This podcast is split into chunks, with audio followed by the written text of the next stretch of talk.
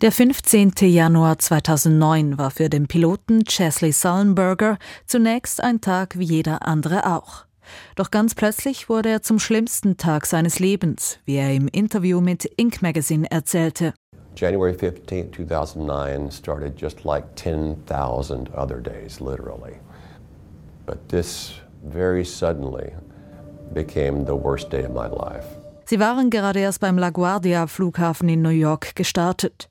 Noch im Steigflug kam ihnen ein Schwarm von Kanadagänsen entgegen. Ausweichen war nicht möglich und so kollidierte der Schwarm mit dem Flugzeug.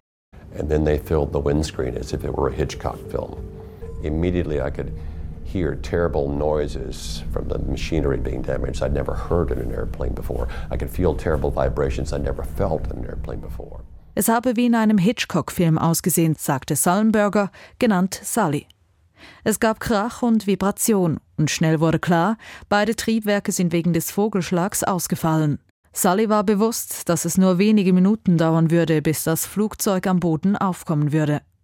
Die Frage war, wo wäre der beste Ort dafür? There were only two runways that might be reachable. It turned out with reaction time they were not. And the only other place in the entire New York metro area would be the Hudson River. Zwei Flughäfen waren in der Nähe. Doch die Zeit reichte nicht. Sully war klar, die einzig andere Möglichkeit, in einer Metropole wie New York ein so großes Flugzeug zu landen, war der Hudson River. Seinen Plan teilte Sully der Flugsicherung mit und dann gab es eine Durchsage an die Passagiere. I said, This is the captain, brace for impact. And immediately I could hear the two flight attendants in front brace, brace, brace, heads down, stay down. Die Flugbegleiterinnen wiesen die Passagiere an, bereit machen, Köpfe runter, unten bleiben. Angst breitete sich aus, wie dieser Passagier im Nachhinein erzählte. Der Herr auf Platz 1a ergriff meinen Arm und sagte, wir werden sterben, nicht wahr?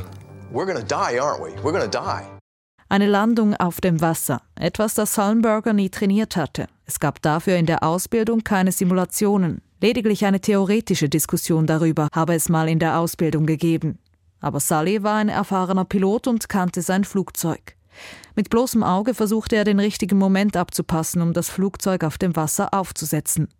Eine Herkulesaufgabe, denn bei Wasserlandungen droht ein Flugzeug auseinanderzubrechen, wenn es falsch aufgesetzt wird. Doch wie durch ein Wunder gelang es. And in the most amazing coincidence, Jeff and I turned to each other at that moment, at the same time, using the same words, said, Well, that wasn't as bad as I thought.